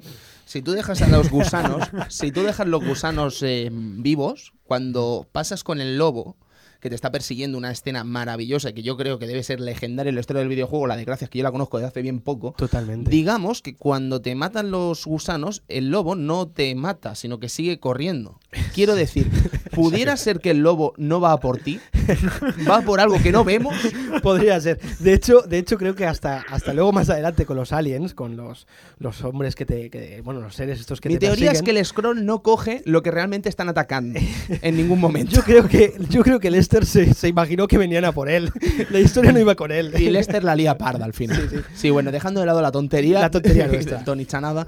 Decir que, bueno, eh, eso es un juego maravilloso, Speedy. Eh, ¿Tú cómo lo, en qué plataforma lo jugaste? Lo jugué en Amiga y precisamente cuando no, no había ni una sola noticia de, de siquiera de su lanzamiento aquí en España. O sea, a mí, co- como amiguero de la época que sufría la, la, la pesadilla de la distribución de los juegos aquí, que, que no, no ni los olíamos de forma oficial, pues digamos que había que recurrir a ciertas vías, en fin, y Sí, de las que no vamos a hablar ahora, pero tú y yo sabemos qué vías eh, eran en aquellos tiempos BBS y cosas de Sí, esas. sí, el ron, el buen ron. Sí, sí, el buen ron. Exactamente. y claro, yo cuando vi, cuando contemplé esa cinemática así por vez primera, yo decía, madre mía, o sea, era una sensación de, de haber pasado de generación directamente. Sí, sí, sí. Era, encontrarme que, que los vectores y los polígonos por fin tenían un, un fin útil y bonito, ¿sabes? De cara a la pantalla. Exacto, era, era, era algo, algo sobrehumano. Y bueno, amigos, también os quiero decir de que, de que toda esta, esta recolección de datos que hemos, que hemos dado y todo esto, pues bueno, las fuentes han sido nada más ni nada menos que, que la página web oficial de Another World, anotherworld.fr, el, el vídeo, el vídeo, el vídeo, bueno, toda la información que viene en la edición del 15 aniversario y como no, en la fantástica retroreview que hizo este hombre, José Manuel Speedy, aquí presente, en su metodología, que es impresionante. Te felicito porque es bestial. Es bestial, amigo. Eh, eh, lo, lo que tiene que te apasiona un juego, ¿sabes? Se agradecen las palabras. Hombre, hombre, y tanto, y tanto, y tanto. Sí, sí, pues, pues eh, un juego entrañable, la verdad que sí, un juego que, que es, que, es, que no- nos cautivó a todos. Eh, ¿Tú en cuánto tiempo te lo llegaste a acabar, amigo Speedy? Pues, ¿en cuánto tiempo? Yo recuerdo que me atranqué muchísimo, muchísimo, muchísimo en, en la caverna, en la caverna de Marras, con, con toda la, la cosa esa del agua persiguiéndote y demás. Ajá. Pero sí, yo recuerdo que, que el- me parece a mí que el segundo día sí ya me, me lo acabé y del tirón, ¿sabes? Y sin guardar clave ni nada, sino mm, morir y venga, y intentarlo otra vez y una y otra vez. Sí, es que de hecho el juego, el juego tenía eso, ¿no? Que, que quería saber más. Que, que, y mira que, que las, las, las pautas que te daba el juego, o sea, no, habí, no habían. Sencillamente te. No, es que no habían. O sea, tú no sabías que. Está- estás en una jaula, ala, Ya chaval. está. Sí, dejaban ahí, ahí directamente. Pe- Pero es lo que tiene. Lo, lo que tiene Another World, lo curioso es que es, es- es una experiencia tan inmersiva que, al, al menos a mí me pasaba. A mí prácticamente me aislaba de todo lo que había alrededor. No-. Me metía totalmente en el juego y parece que, que el interfaz era automático, ¿sabes? Sí, sí. eh, una cosa extraordinaria. A mí me sabe mal decirlo hasta cierto punto porque pensaréis, va, Tony, eh, lo estás diciendo para quedar bien y porque quieres ir de fucker. No, pero os lo digo totalmente en serio. Y te lo decía a ti, Sergio, cuando lo estábamos jugando. El juego me parece inmersivo totalmente en 2010. 2011, perdón, ¿sabes? O sea, en- totalmente inmersivo. Me sigue No, pareciendo totalmente inmersivo y, y- y lo he jugado ahora y la...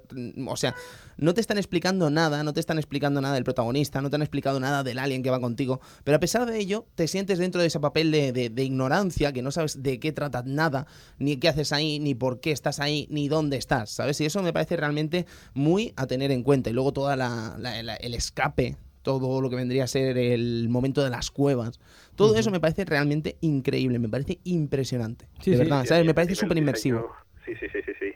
Impresionante y, y- y un golpe in- impresionante de, de- de la inmersión es cuando, por ejemplo, te asomas en la, en la torre de la prisión por la ventana y se ve esa toma, esa perspectiva global de la ciudad, ¿verdad? Sí, sí, sí. Eso, eso es increíble con aquel efecto de sonido, ¿no? Que metían ahí. ¡wow! Sí, los, los coros así sonando Oh, un poco. Qué, qué bueno, qué bueno. Es que la verdad que mm, de volverlo a rememorar el juego y tal, eh, se te ponían los pelos, los pelos de punta, ¿no? Era, era un, era un juego, una vivencia, una vivencia única, la verdad. Increíble, sí, sí. Eh, lo cierto es que no necesitabas saber por qué tu compañero, el, el que te ayuda a escapar, por qué estaba en la prisión. Es que no necesitas saberlo. O sea, la, la prisión, lo que tenía era complejo de periquito, tío. Estaba metido Estaba en una jaula. Sí, sí, no, no, se supone, bueno, yo qué sé, tú puedes sacar tus conjeturas, a lo mejor era un rebelde, un, no, no, lo sé. no ¿Sabes dónde te explican eso, amigo? Sí, lo sé, lo sé, pero no lo, yo no lo caté eso porque Mega CD no... Claro, yo es que lo he descubierto también ahora. Es que yo he Ahora. tenido una sobresaturación de datos. No, ¿Sabes? ¿Sabes, eh. Speedy, sabes a qué nos referimos, no?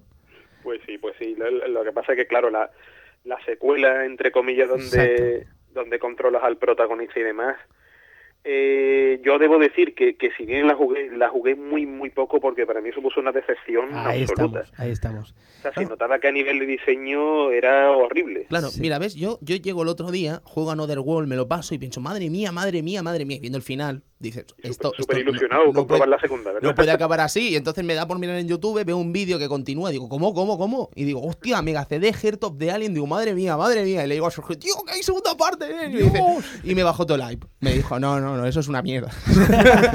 es una mierda, Tony. es- sí, es que, es que era así, Speedy, o sea, eh, después de lo que el buen sabor de boca que te dejó el, el Another World, mm, que, te, que te metiesen este Hero de Alien ahí, era como, como profanarlo, ¿sabes? Era como... Pero vaya intro, eh, chicos. Vaya intro. ¿Sabes? O sea, ves toda la sucesión de cosas que le pasó al amigo, lo vamos a llamar Alien, que no xenomorfo, al amigo Alien, durante todo el transcurso de eh, Another World o Outer of This du- totalmente momentos que no lo veías, ¿sabes? O sea, o por qué está encerrado allí, o qué pasó en su aldea para que esté destruida cuando llegas allí, ¿sabes? Es, es- es fantástico, ¿sabes? La intro, desde luego, te vende la moto a lo bestia. Sí, a lo sí, sí, bestia. y los primeros compases del juego añadiría también. Luego, más allá de eso, no lo sé porque ya no quise ver más, porque Ujú. pensé, esto tiene que ser un juegazo, me equivoco, pero Sí, la sí. primera impresión fue, esto es un juegazo, y al final pues resultará que eso que es una decepción magna y absoluta. Sí, yo creo que sí, que es lo que, lo que le hace grande, ¿no? Eh, es como las buenas películas, ¿no? Que cuando te sacan una segunda parte, es como los Goonies, no puede tener segunda parte, o sea,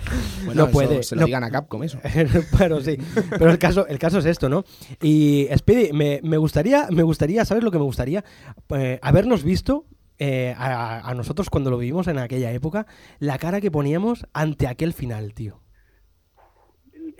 Una cosa que suelo recordar pre- pre- precisamente porque son los momentos clave de, de- de- de que uno recuerda ¿no? la trayectoria de uno en el mundo del videojuego. Sí. Y precisamente tanto el inicio de Another World como el final eh, es una, un- una sensación de grandeza y de melancolía a la vez, ¿sabes? Eh, y ese- eso de que nunca ha llegado la secuela y en fin produce una, una tristeza y un Sí. Se, se confunde de tal manera con la genialidad del producto en sí, ¿sabes? Sí, sí. Pero, pero la cara que pondríamos, o sea, mi cara sería un poema, o sea, De alucinado. de alucinado decir, madre mía, ¿y ahora qué? ¿Qué, qué, qué me va a suplir esta sensación?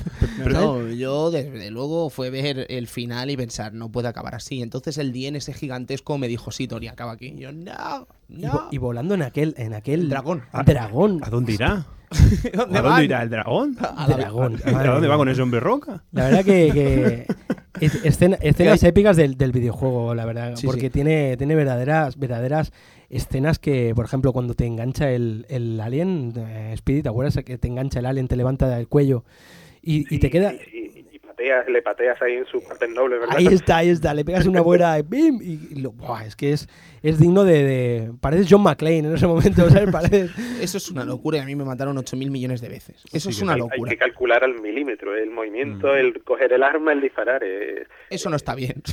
Para nada. Y la, y la pelea... impresionante la mecánica eh, de- del- del arma también, qué diseño. Hostia, sí, sí, sí, exacto. El diseño que, que, bueno, tal y como dicen, ¿no? En el, en el documental del 15 aniversario, el amigo, el amigo Chai se inspiró en el- la bolita de esta energía, Sí. se inspiró en Dragon Ball, ¿Qué chicos. dices, tío? Sí, Sí. En, el, en el Kameame, tío. Yo flipé Ah, cuando, lo, cuando lo es vi. igual, ¿eh? Es igual cuando, Eh, cuando sale disparada. Sí, sí, sí. Dices, una, una pistola que tiene la potencia de, de- romper un, un- Una un- puerta. una puerta, un muro, ¿sabes? O, o- o una cueva con agua. También. Una- El oh, momento del agua es maravilloso. momento del agua. El momento del agua yo es que ni me lo creía. Pero Speedy, te lo, digo de verdad. A mí, a mí lo que me encanta es el momento del agua, que te pilla el agua y te ahogas. O sea, no, no te puedes caer por un sitio, te puedes morir. No, no, ni- te Te ahogas. ahogas, te ¿Tú El, sabes el mínimo veces- contacto con el agua, te ahogas. Sí. La de veces que vi yo esa escena, madre mía. La que he El visto veces, con las burbujitas. la, la- la que he visto yo pocas veces es la de la cascada. ¿Sabes? Pues yo soy muy cabezón con estas cosas. Y pienso, no, no, yo, yo paso la cascada.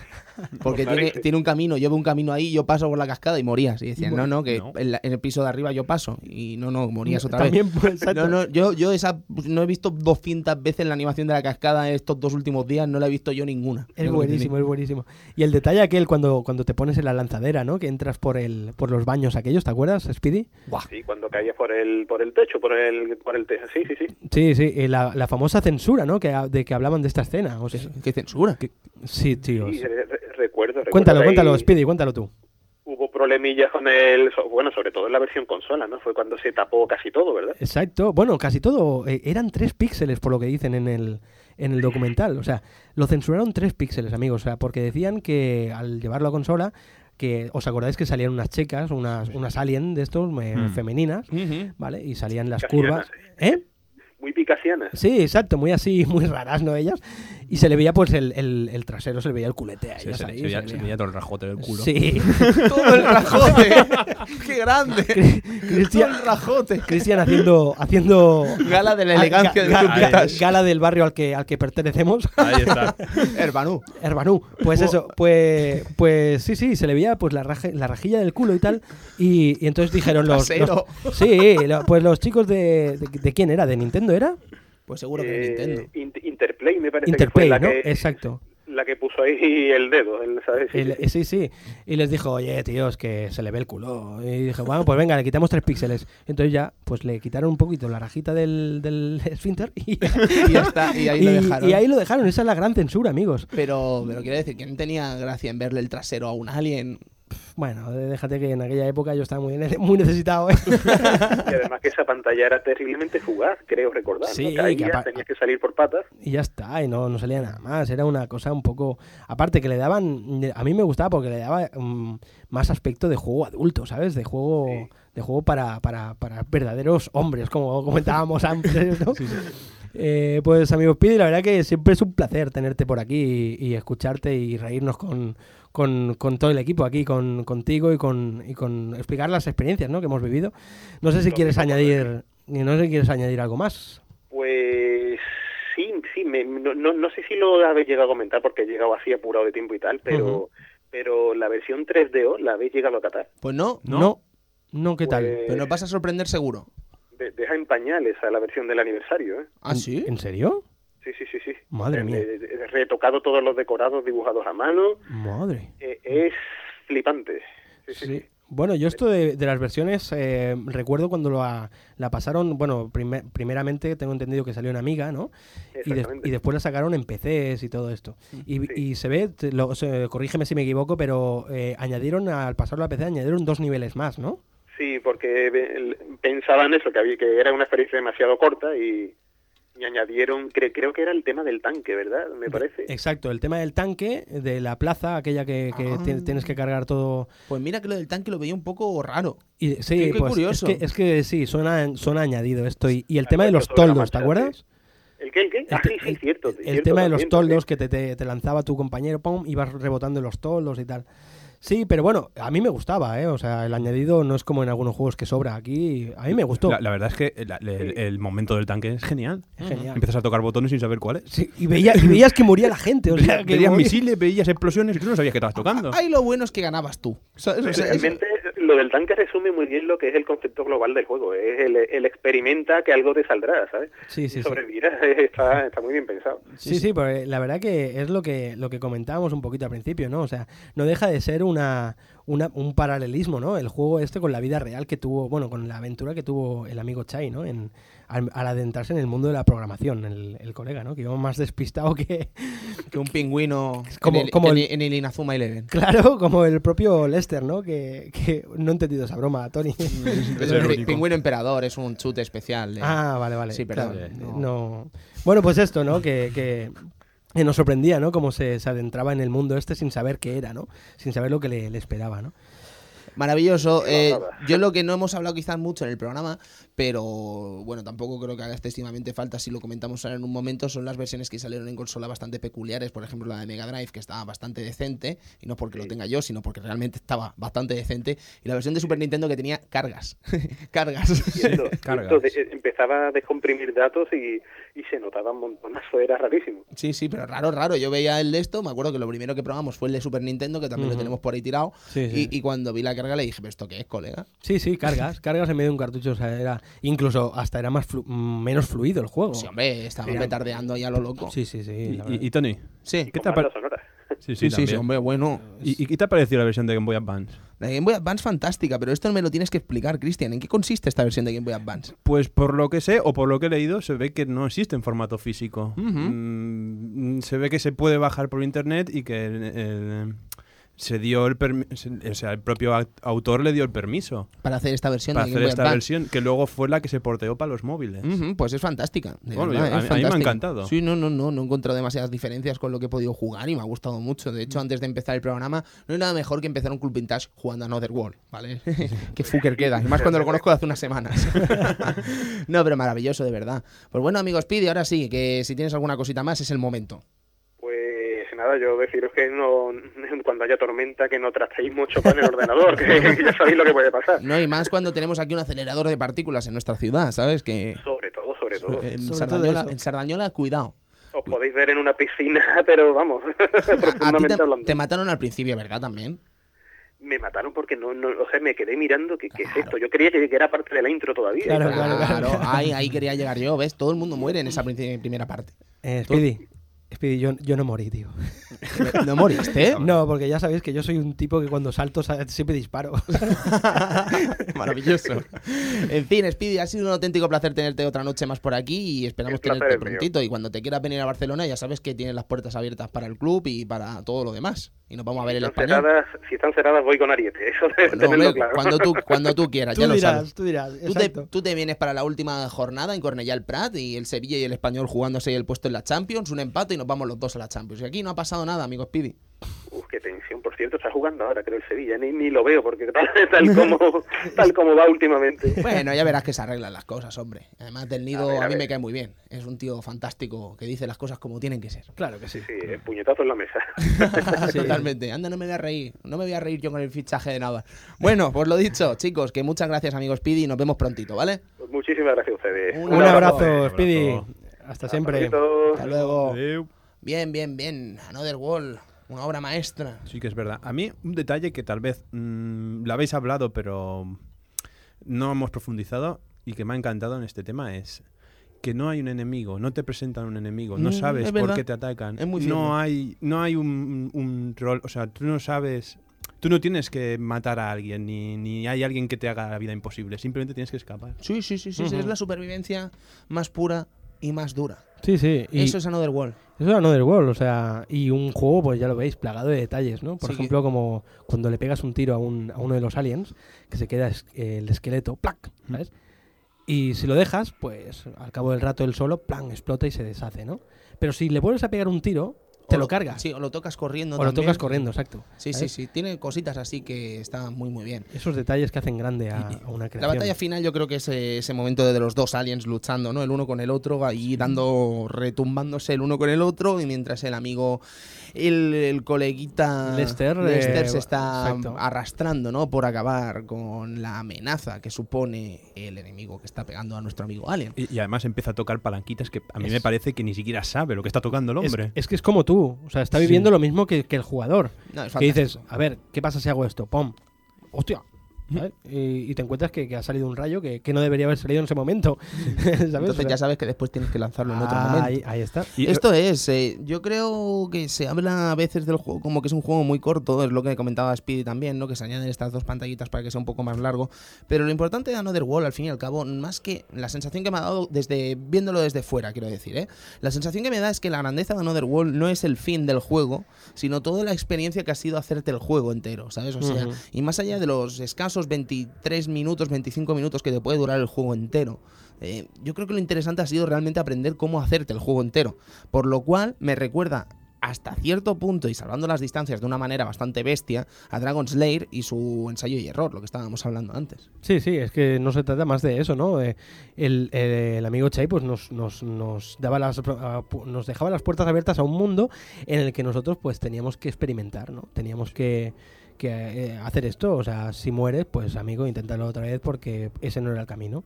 Yo, yo lo que me he fijado también es que no, no es un juego que no tiene pautas fijadas. Eh, no- bueno, o sea, no hace falta hacer lo que de verdad se tiene que hacer.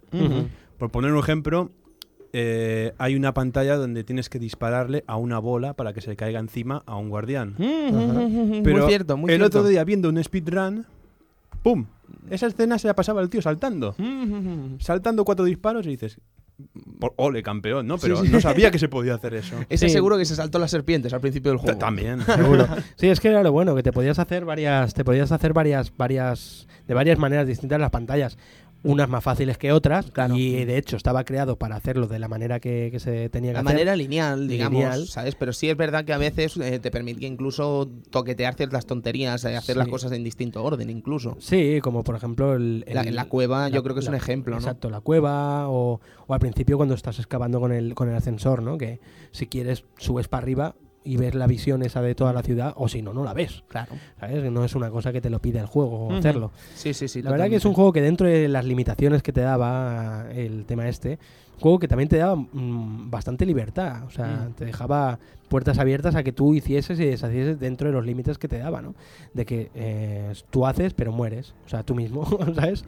Sí, sí. Eh, estoy muy contento de, de haber, de haber analizado este juego y de haberlo compartido aquí con vosotros, porque la verdad que es un juego digno, digno de- del Club Vintage. Hombre, por supuesto que es digno, eso lo tengo yo claro desde el momento en que se elige que este juego es digno del Club Vintage y amigo Edu, de verdad, disfrútalo porque vale la pena, ¿eh? Y vamos, porque hace tres días estábamos igual, quiero decir, no, no tenía el gusto de, de conocerlo de oídas, pero no de jugarlo. Yo creo, Edu, además que te encantaría este juego. Sí, de hecho me, han- me han entrado bastante ganas de jugar. con- sí, sí, sí. Yo que creo que nos hemos dejado muchos detallitos para que lo disfrutes aún más, incluso, como aquel que dice, ¿sabes? Sí, sí, porque hay escenas que la verdad que si te las, te las spoilean, digamos, te las cuentan, pierde un poco el encanto el juego, ¿no? Por eso le comenté a Tony cuando se, se vio el, el vídeo este antes, que dije, tío, tienes que jugarlo y al final lo jugó, ¿no? Pero, Mm. pero es que lo, lo entrañable del juego es jugarlo, es vivirlo, es Mm. meterte dentro y, y la verdad que es una experiencia que, que animo a todos los oyentes del Club Vintage que lo, que lo hagan, porque de hecho... Es una mm, aventura, es un juego adelantado a su tiempo. Estoy Totalmente. totalmente, totalmente Totalmente. convencido. Y incluso si tenéis suerte todavía podéis encontrar la edición, porque salió hace 3, 4 años,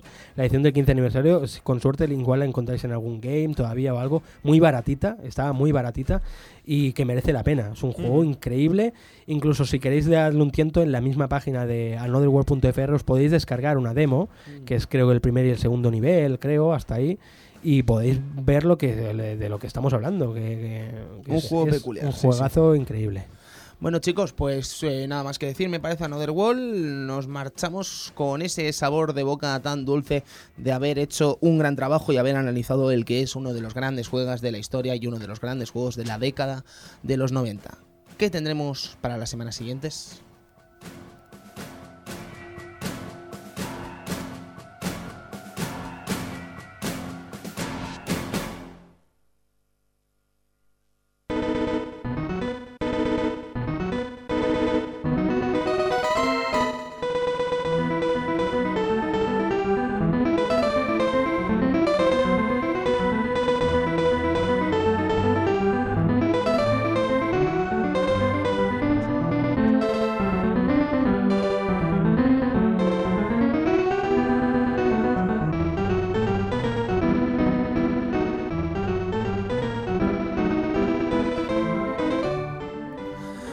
Super Botoden 2 y Super Botoden 1, Edu, madre mía. Madre mía. Vaya juegazos. Y además, viene en un momento que hay calentito, calentito, ¿eh? Sí, sí.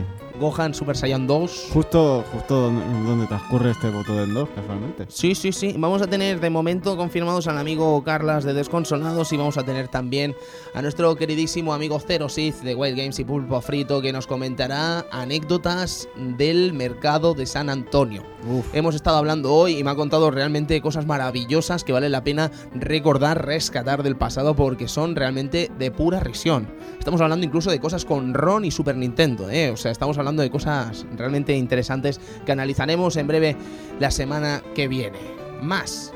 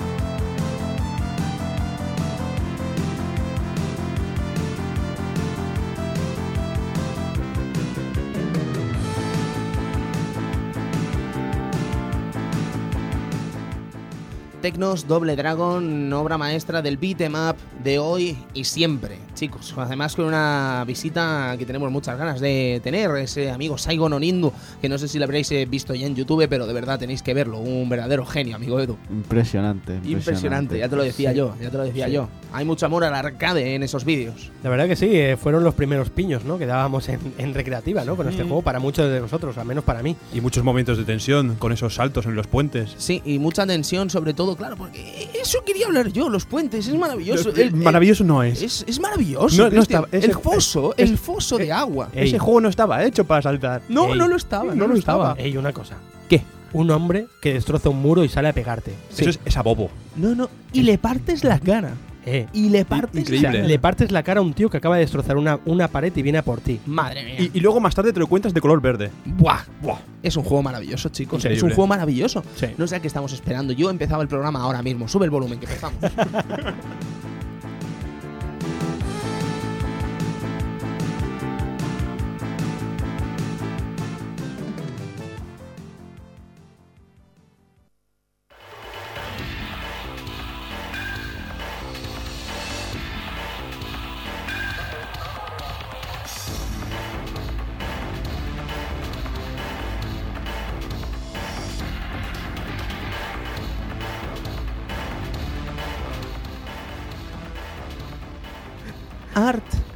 of Fighting. Art of Fighting. Am- amigos oyentes, deberíais vernos, vernos mientras estábamos haciendo. House haciendo- of Hawkins. House of Hawkins, aquí. Impresionante. Parecemos niños de, de 34 años. U- una cosita. O, o de 25. ¿Cuántas veces habéis escuchado esta canción? En King of Fighter muchas. No, pero más que nada en Art of Fighting. Ah, muchas Porque también. Por, por lo menos necesitabas 30 partidas para matarte a todo. No, hombre, tantas no. Pero si Costaba todo era un, mucho. Era un pobre Pero desgraciado. a- hasta que no le cogías la mecánica del juego, Eso sí. te pegaba una de hostias este Sí, hombre. eso sí que es verdad. Cuando A cogías la todo- mecánica de Art of Fighting ya al todo, vamos, te lo pasabas por el orto. A- a- ¿Te referías a todos los personajes? Todos los Ah, personajes. qué Ay, qué bueno. Madre mía, qué horror. Hablaremos, amigo Sergio, de botlegs maravillosos de este Oh. Art of Fighting. ¿Cómo Fit- se llamaba esa Fit- cosa? Fit of Fighting. Fit of Fighting. ¿Qué, qué gran juego. ¡Qué desastre! sin el zoom, malo, sin eh. el zoom, empezaba ya con unos pincelacos que te dolía la cara. Nada, por Dios. ¡Qué chinada! Es horrible, amigo Edu. Eh, Sin zoom, con, con- con falta de frames, pero ¿qué, qué, qué pasaba ahí? Eh, pero podías elegir a los ocho personajes del inicio ya. ¡Qué bien! Sí, sí. Qué guay. Lo, Sí. que, lo que sí que hablaremos también es de las versiones, ¿no? De Versión su- de su- Super Nintendo, Mega Drive y de TurboGraph. Está cara, tío. Y la distribución de Apple, Software y Dead aquí en España. Espera, que espera, que va- puedo espera. hablar de primera mano. Está cara la versión de Super Neo Geo.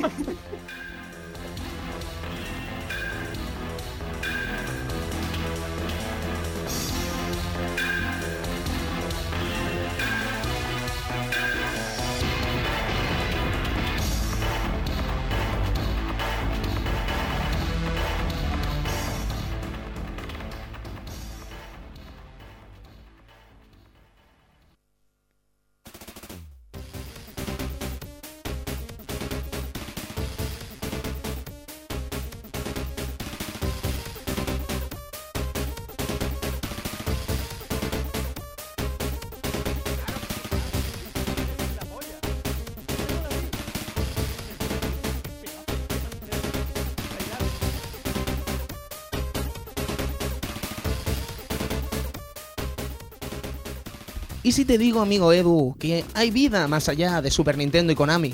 Que existe vida ¿Así? en Sí, Mega, Drive Mega Drive. y Konami también. Efectivamente, va- vaya juegazo, ¿eh? Estamos hablando. Contra de Hard Cops. Madre mía, madre, mía. madre mía. Qué eh. titulazo, amigo Edu. Sí, Konami sacó, sacó poquillas cosillas para Mega Drive, pero las que, las que sacaba... Ojo. Ojito, ¿eh? Lo hacía bien, lo hacía bien, la verdad. Eran grandes. Era, era, esto era un juegaco, ¿eh? Esto era un auténtico juegaco que vale la pena que repasemos en este Club Vintage porque es una verdadera maravillosidad, es una verdadera obra maestra de Konami y por qué no decirlo, es uno de los grandes juegos de Mega Drive y Contra. Y una, y una dificultad Sí, pero claro, más asequible, pero... más asequible que otros Contras quizás, pero poca broma Uf, poca también. broma, poca broma, ¿eh? Lo tendremos aquí dentro de un mes, eh, contra Hard Cops. Eh, de momento, chicos, nos vamos.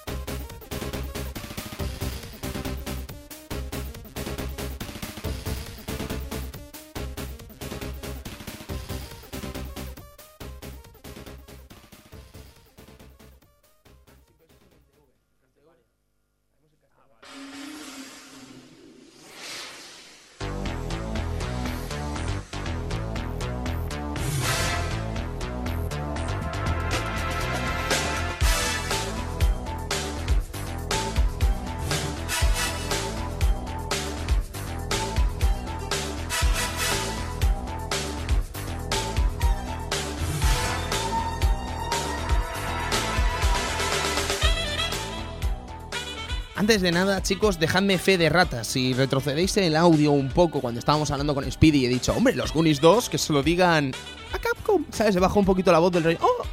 Es que estaba dudando si era de Capcom o Konami y el amigo Cristian nos ha confirmado. Era de Konami, evidentemente. Sí, hay que hacer un rewind. Konami. Sí, porque se lo digan. No, hombre, no puede haber un, un, un Goonies 2 eh, que se lo digan a Konami. ¿Sabes? Entonces ya aquí no ha pasado nada. Lo No siento, chicos. nada. Ha sido un pequeño lapsus. Yo, yo todavía estoy anonadado ante el efecto de, de rewind del, del Christian. Maravilloso. Another, another World, caballeros. Ha sido un auténtico placer tener ante nosotros el que es uno de los grandes juegos que han visitado eh, todo tipo de ordenador, todo tipo de amiga o amigo y todo tipo de Mega Drive e incluso Super Nintendo a pesar de sus carencias. Y- Así que ha sido un auténtico placer. Sí, y hasta Game Boy Advance, por lo que hemos eh, sabido, y 3D, 3DO, Sí. como nos ha comentado nuestro amigo Speedy. Y las que nos dejamos, seguro. Y seguro, seguro que sí. La verdad que ha sido un placer eh, tratar este juegaco que hemos disfrutado nosotros y queremos que, que tanto como nosotros lo disfrutéis vosotros también. Así que ahí lo tenéis, chicos. Chicos, a ver si lo podéis encontrar en algún game. Eh, amigo Sergio Márquez, buenas noches, nos vamos esta semanita. Pues venga, buenas noches y un placer, la verdad. Nos veremos la semana que viene entre Kamehameha y Kamehamehas y Masenkos, amigo Cristian. Pues sí, la verdad. Y muchas ganas. Muchas ganas, muchas ganas. Muchísimas ganas, amigo Edu, de vernos ahí con un macancosa po maravilloso. Efectivamente, un Final Flash y un Barney Attack. Madre mía, no nos gusta nada el Goku, no nos gusta Joder. nada. Madre mía, no Madre nos gusta mía, nada. Ball, No nos gusta nada. Hay que ver. Buenas noches. Servidor de ustedes, Tony Buena que se marcha esta noche para decirles que bueno, que tengan cuidado al volante y tengan cuidado cuando beban, por favor, que vuelvan con nosotros la semana que viene, que los queremos por aquí en el Club Vintage. Así que chicos, nos vemos y hasta prontito. Adiós.